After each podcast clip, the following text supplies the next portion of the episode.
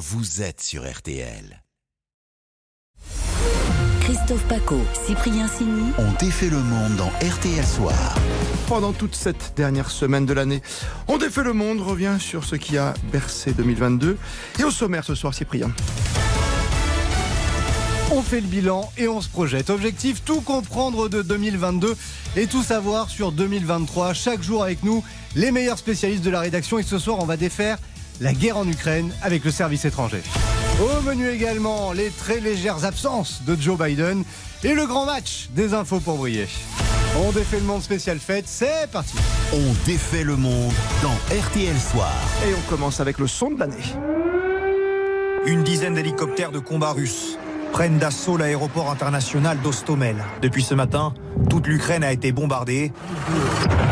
Nous sommes le 24 février dernier. Les habitants de Kiev sont réveillés par des sirènes d'alerte. L'Ukraine est bombardée et l'Europe se retrouve avec une guerre à ses portes. Au fil des mois, comment le conflit a-t-il évolué? Comment cette guerre a-t-elle bouleversé l'Europe? Et à quoi faut-il s'attendre pour la suite? Pour tout savoir et tout comprendre, on est donc avec Bénédicte Tassard, la chef du service étranger de RTL. Bonsoir Bénédicte et Émilie Beaujard, grande reporter au service étranger. Bonsoir. Euh, bonsoir, bonsoir à tous. Alors, on sait que la situation évolue euh, très vite. On vous en parle régulièrement sur l'antenne ensemble. On va essayer d'aller un peu plus loin. Je me tourne d'abord vers vous, euh, Émilie. vous y êtes allé deux fois en Ukraine, au plus près du conflit, sur le terrain. Qu'est-ce qui vous a marqué le plus? Qu'est-ce qui vous a surpris? Bah, ce, qui, surprend euh, déjà euh, le premier voyage que je fais début mars, donc au tout début de la guerre, c'est qu'on ne sait pas si on va pouvoir arriver à Kiev parce qu'on a l'impression que les Russes avancent très très vite et on se dit mais en fait en une semaine il y a déjà 20-30% du territoire qui a été pris donc ça ressemble au début à une guerre éclair et on se dit mais est-ce qu'on va réussir à arriver sur place? Qu'est-ce qu'on va pouvoir raconter? Et très vite, ce qui nous surprend, c'est que c'est très dangereux. Qu'on se rend compte que les euh, journalistes sont aussi ciblés euh, par l'armée russe et que ça va être une guerre très dangereuse, que ça va être une guerre très difficile, très compliquée. Et c'est ce qu'on voit euh, presque bah, maintenant dix mois après. Effectivement, alors les Russes, effectivement, ont laissé du terrain, mais les combats sont acharnés, féroces. Il y a des morts des deux côtés. Les pertes sont colossales. Et, c'est ce qui choque dès le début, en fait. On sait que ça va être violent. Et sur le terrain, quand, euh, quand vous arrivez donc au début de la guerre, vous dites que ça peut durer, enfin que le, même si ça a un aspect de guerre éclair, les, les Ukrainiens que vous rencontrez, etc., vous sentez une grosse détermination. Euh ah oui, par contre, dès le début, on sent une très grosse détermination. Je me souviens très bien dans la seule route qui arrivait encore à Kiev euh, en mars, c'était par le sud. Ils avaient euh, recouvert tous les panneaux de circulation pour que les soldats russes, s'ils arrivent, ne se repèrent pas. Il y avait des panneaux partout qui disaient, alors désolé pour le langage, mais Poutine va te faire foutre, écrit en russe partout. Et surtout, très vite, les Ukrainiens se sont tous mobilisés pour entrer dans cette euh, euh, défense euh, territoriale. Des centaines de milliers d'hommes en fait se sont mobilisés, ont pris les armes, se sont ont, demandé en fait à être recrutés pour défendre leur pays tout de suite. Vous vous étiez déjà allé en Ukraine auparavant, vous connaissiez? Alors j'étais allé en Ukraine en 2014 quand les séparatistes pro-russes justement avaient pris Donetsk et avaient fait un référendum. Donc on, on, savait déjà effectivement que depuis 2014, euh, toutes les milices pro-russes voulaient reprendre euh, cette partie de l'Ukraine qui est donc à l'est. On ne pensait pas, ou on n'a pas voulu voir en tout cas, euh, qu'ils allaient envahir tout le pays. sur l'aspect plus diplomatique, ah, je me tourne vers vous, Bénédicte. Hein. Ah. mais oui, c'est la reine de la diplomatie chez nous à RTL. Qu'est-ce qu'il a changé ce conflit entre janvier 2022, avant la guerre, et aujourd'hui? Qu'est-ce qui a évolué?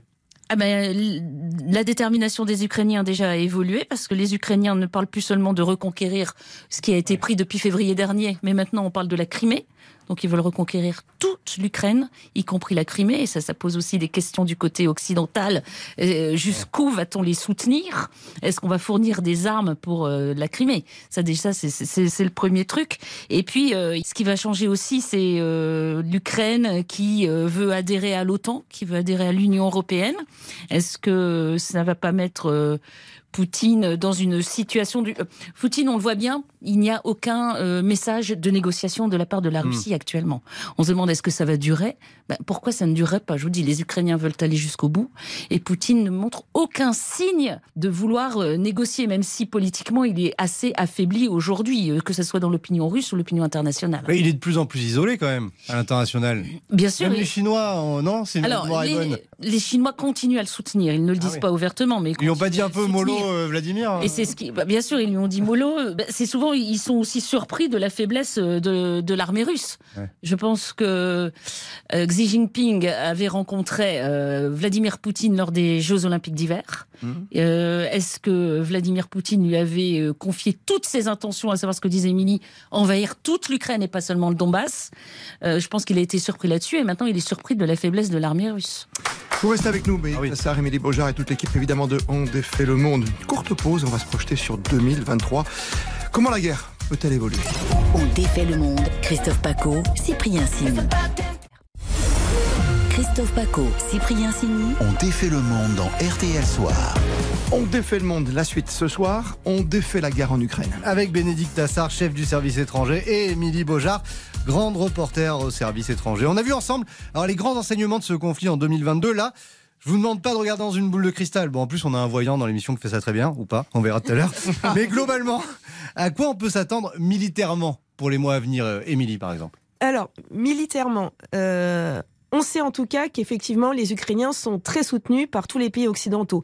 Ce qui fait qu'aujourd'hui, par exemple, pour passer l'hiver, ils sont équipés. Par exemple, ils ont des polaires qui viennent de France. Ah ouais Donc, oui, vers Kherson, où j'étais euh, la dernière fois, il y a un militaire qui est venu et qui m'a dit Regarde, regarde ma polaire. J'ai dit Ah oui, il me dit C'est français. Ah ouais, d'accord. Voilà. on leur Donc, donne des groupes électrogènes. on leur donne aussi, des euh, groupes électrogènes, on leur donne des citernes d'eau, on leur donne des armes, on leur donne du matériel, on leur donne des vêtements, ce qui leur permet pour ces prochains mois de passer l'hiver, ce qui n'est pas le cas des soldats russes. Il faut quand même savoir que les soldats russes, eux, n'ont aucun équipement contre le froid pratiquement. On voit sur des vidéos des soldats russes qui dorment, une dizaine de soldats entre eux en cuillère, vous voyez, euh, sur un front, et le lendemain matin, ils sont tous morts, ils sont morts de froid.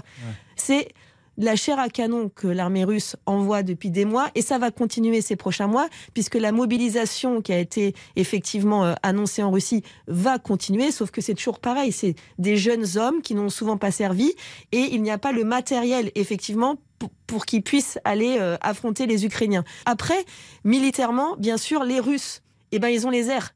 Donc, Ouais. ils bombardent, ils ont des drones, ça fait énormément de dégâts, notamment sur les infrastructures électriques, et ça va être euh, le truc de cet hiver et du début d'année. Et ce qu'on voit aussi, c'est que les Ukrainiens, non seulement ils se défendent, mais ils attaquent sur le territoire russe. On l'a vu début décembre, deux bases aériennes euh, bombardées par drones. Donc ça, c'était avant les fêtes euh, en Russie. On voit aussi régulièrement des, des dépôts de munitions exploser en, sur le territoire russe. Alors les Ukrainiens, ils se vantent pas trop parce qu'ils Ouais. savent très bien que les Américains n'aiment pas trop ça. Euh, les Européens sont pas fous de joie à l'idée que leurs armes servent sur le territoire russe, mais ça peut embraser la situation C'est- également sur la, sur la Russie. Il peut y avoir un retour de bâton, justement, pour les Ukrainiens, d'aller un peu trop loin et, et que ça retombe sur euh, Bah, notre écoutez, tête de à toute tous, façon, en fait. les, armes euh, américaines sont limitées pour ne pas, pour que justement que les missiles n'aillent pas trop loin. ne tombent Ouais. pas euh, vraiment trop sur le territoire russe. Euh, le retour de bâton, je ne pense pas. Je pense qu'il faut quand même montrer. Et je ne vois pas de faille sur le soutien indéfectible de l'Occident. hein. Là, donc je parle euh, des Européens, je parle des, des pays du, du G7, euh, sauf la Chine, Ouais. et, et des Américains et des Canadiens. C'est parti pour durer. Le match des infos Pour briller dans On défait le monde. C'est l'heure du grand match des infos pour briller. J'adore. Nos spécialistes du soir défient l'équipe dont défait. Bah oui, non pas deux, mais quatre infos pour briller. Qui aura la meilleure? Bah, C'est vous qui choisissez, Christophe. hein. Quel honneur. Oui, Christophe Paco. Et d'abord, honneur aux invités. Bénédicte, je vous laisse ouvrir les hostilités. Alors moi j'ai une jolie info. Je vous jure, Christophe Paco, j'ai la meilleure. Elle nous, elle nous vend bien. Elle nous vend Oh, bien. J'ai la meilleure. Mais cet exercice de charme, on le connaît par cœur. Quel était le métier de Vladimir Poutine en dehors d'espion? Euh, champion de judo. Non, Ce pas- cheval. ça, Cheval. Mais non, pas du tout. Amoureux de la gymnastique rythmique. Voilà, vous savez que Vladimir Poutine, il a commencé comme espion en Allemagne de l'Est, euh, que quand le mur est tombé, euh, le mur de Berlin, bon, ben, il s'est dit, il n'y a plus de boulot, hein, il y a Ouais. plus de boulot en Ouais. Allemagne de l'Est, là, c'est terminé, il faut que je rentre chez moi. Donc il est rentré en Russie, euh, l'espionnage, ça marchait pas trop, il avait une femme et deux enfants à nourrir. Donc euh, le soir, euh, pour mettre un peu de beurre dans les épinards, Ouais, Il était DJ. Ah bah il dit le soir, alors.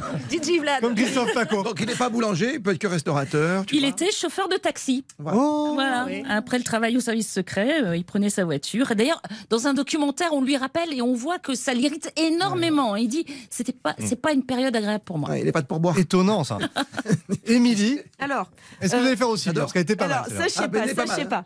Mais on parlait tout à l'heure de la défense territoriale ukrainienne. Vous savez, donc ces civils qui sont venus euh, Ouais. agrandir les rangs de l'armée. Et il y a un homme qui a un peu euh, organisé euh, tous ces gens qui venaient et aussi les dons qui étaient reçus. C'est quelqu'un qui est très connu en Ukraine et je vous laisse deviner ce qu'il boxeur. faisait dans la vie d'avant. Boxeur? Bah oui, non, alors Ah, Il pense au maire de. Kiev. Non. Ah oui. Klitschko. Ah bah non, non, c'est pas Klitschko. D'accord. Vous savez, l'Ukraine, ils aiment beaucoup un, un télécrochet. Il était, ouais, il était animateur. Ouais, Nikos Animateur de The. Voice. en Ukraine, en Ukraine, un télécrochet que tout le monde regarde. L'Eurovision. Oui, voilà. C'était le, le présentateur Voilà, de le l'Eurovision. présentateur de l'Eurovision qui donc maintenant est des plus gros donateurs pour euh, les volontaires C'est ukrainiens. pas mal, c'est bien essayé. Ah, Bon. Je donne pas, je donne pas mon avis. hein. Alors maintenant, c'est l'équipe dont défait le monde quand même. Alors Isabelle, avec une info ah ouais, improbable sur euh, Volodymyr Zelensky, ou presque. Ou presque, ouais, parce que mon info, c'est qu'en avril dernier, le sosie de Volodymyr Zelensky a réussi à s'enfuir vers la Pologne avec l'aide du sosie de Vladimir Poutine et celui de Kim Jong-un. Ça a l'air d'un gag, mais c'est vraiment arrivé. Quand la guerre a éclaté, le sosie de Zelensky, il a bien compris que sa vie allait devenir un petit peu compliquée, mais heureusement, les sosies d'hommes politiques, en fait, c'est un petit monde. Donc depuis l'Asie, le sosie de Kim Jong-un lui a envoyé de l'argent, puis il a contacté un pote, c'est le sosie de Poutine qui est polonais, et il a envoyé une voiture. Euh, depuis, eh bien, le faux Poutine polonais et le faux Zelensky sont vraiment devenus amis. Il y a combat à trois pour Et le faux Paco, il est où le faux Paco Il n'existe pas. Ah non, il n'y a qu'un seul Paco. Illimité. Et tant mieux d'ailleurs. Aucune prétention. Oh. Heureusement qu'il n'y en a qu'un. Euh, Laurent, Oui. à vous de jouer. Mon info pour C'est que New York se trouve en Ukraine. Oui, pas seulement aux États-Unis, il existe une petite ville industrielle d'environ euh, 10 000 habitants, New York, qui se situe dans la région de Donetsk, à l'est du pays. Eh oui, je connais ma géographie. C'est court, c'est bon. hein. Ouais, Non, non, mais c'est vrai. c'est efficace. C'est C'est efficace. délicat comme réflexion. Mais non, mais je suis en train de réfléchir en même temps. Ah, J'étais sous le charme de Béné, mais j'aime beaucoup Isabelle Choquet. hein. C'est. Ah, là, il y a match hein, quand même. hein. Il y a match. Vous avez droit au choisir. match nul. Bon, non, on évite, mais. euh, Ah non, on peut pas donner un Ah match. non, pas de Non. match nul. Vous voulez la victoire? Eh bien, sûr. ça sera Bénédicte Assar. Ah, non, Suffit de la encore, réclamer. Merci. encore une défaite. Elle n'a pas dit s'il vous plaît, rien, pas un mot Isabelle Choquet. Non, non, non, moi je laisse faire Superbe l'arbitre. histoire, superbe histoire. Écoutez en replay, bien sûr. hein. Bien sûr, Ah, magnifique. évidemment. Pour voir si je me suis trompé ou pas. Le lot de consolation Ah ouais, écouter en replay. C'est l'heure de l'instant voyance dans On défait le monde. Pour ces émissions spéciales faites, vous avez donc décidé de faire appel, on le sait, à un voyant dont on défait le monde. Oui, alors on avait déjà tenté le coup l'an dernier. Voilà ce qu'elle nous avait dit sur la situation internationale. Il y aura une année difficile hein, par rapport euh, aux tensions diplomatiques hein, entre la Chine et la Corée du Nord. hein. Une année difficile dans beaucoup de pays d'ailleurs, hein, avec la Syrie aussi également. Enfin, voilà, je vois une année quand même au niveau diplomatique qui va être compliquée. Je vois beaucoup de révolutions, enfin beaucoup de révoltes aussi dans les pays étrangers. Bon, bah, alors, elle était un peu passé à côté de l'Ukraine quand même. Pas toujours très fiable. Donc cette année, on a changé, on a fait appel à Jean Didier. La guerre en Ukraine va malheureusement euh, continuer. On va parler à un certain moment même de peut-être d'attaques chimiques. Ça va pas s'apaiser du tout euh, avec une situation qui euh, dégénère même. Alors, on espère qu'il se trompe quand même. Ouais, voyons, voyons. Euh, voilà, bon, on va laisser faire 2023. Petite pause, on se retrouve avec le meilleur des grands gagnants et des grands perdants de l'année, les losers et les winners. On défait le monde. Christophe Paco, Cyprien Sini. Christophe Paco, Cyprien Sini. On défait le monde dans RTL Soir. Le retour dont défait le monde et le meilleur du meilleur des losers et des winners. C'est donc maintenant, c'est précis. Oui, vous le dites bien. Isabelle s'est régalée ce soir. Ah oui. Elle a tout simplement choisi un grand perdant. Le chef du pays le plus puissant du monde, bah oui, Joe Biden. Il a le pouvoir, la puissance nucléaire. Mais est-ce qu'il a encore sa tête? Franchement, on sait plus trop, Isabelle. Eh ben oui, Joe Biden me fait un petit peu penser à ma grand-mère. J'ai la mémoire qui flanche, je me souviens plus très bien. Il a la mémoire qui flanche, le président américain. Il a notamment oublié ses leçons de géographie. C'est comme ça qu'au sommet de l'Asie du Sud-Est, à Phnom Penh, le mois dernier, aux côtés du Premier ministre cambodgien, il a lancé And I want to thank the Prime Minister of Colombia's leadership. Merci au Premier ministre de la Colombie. Bon, ça peut passer pour un petit lapsus, mais il y a aussi les gros trous de mémoire. Et fin septembre, il y avait eu un trou, mais alors un trou XXL. C'était pendant un sommet sur l'insécurité alimentaire. Joe Biden rendait hommage aux parlementaires qui ont travaillé sur le sujet. And I want to thank all of you here for including bipartisan elected Et puis soudain, il a cherché des yeux dans la salle une élue républicaine, Jackie Walorski.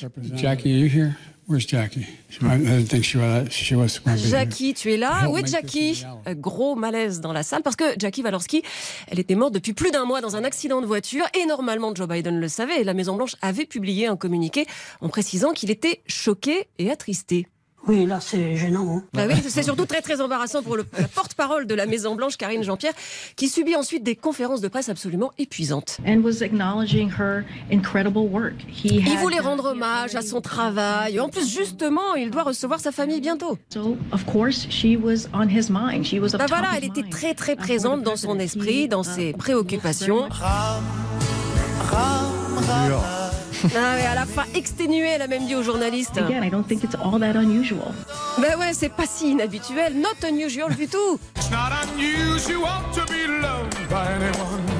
Bon alors je sais pas si c'est très habituel, mais en tout cas ce n'était pas la première fois que Joe Biden interpellait une personne décédée en 2020 déjà pendant un meeting. Voilà mon fils Beau Biden, son fils mort d'un cancer cinq ans plus tôt.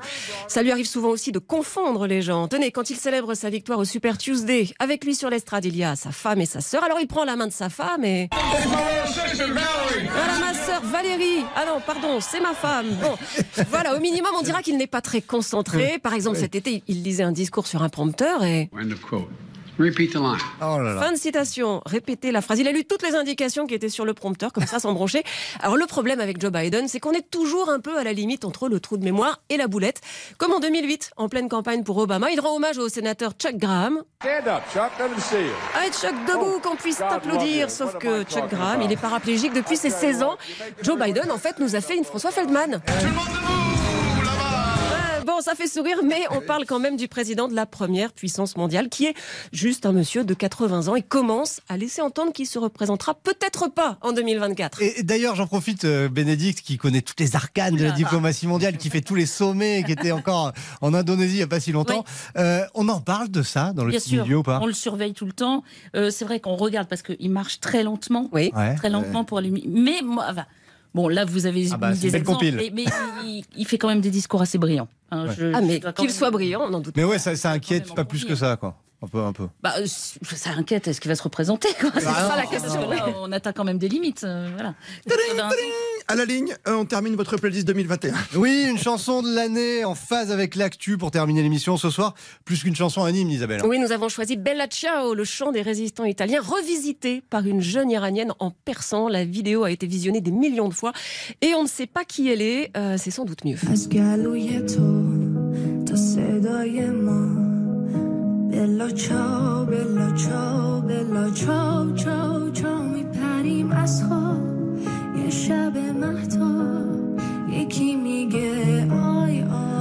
On défait le monde. Merci à vous, toute l'équipe de Cyprien, Signy Revin. Demain, 18h40 sur Artel.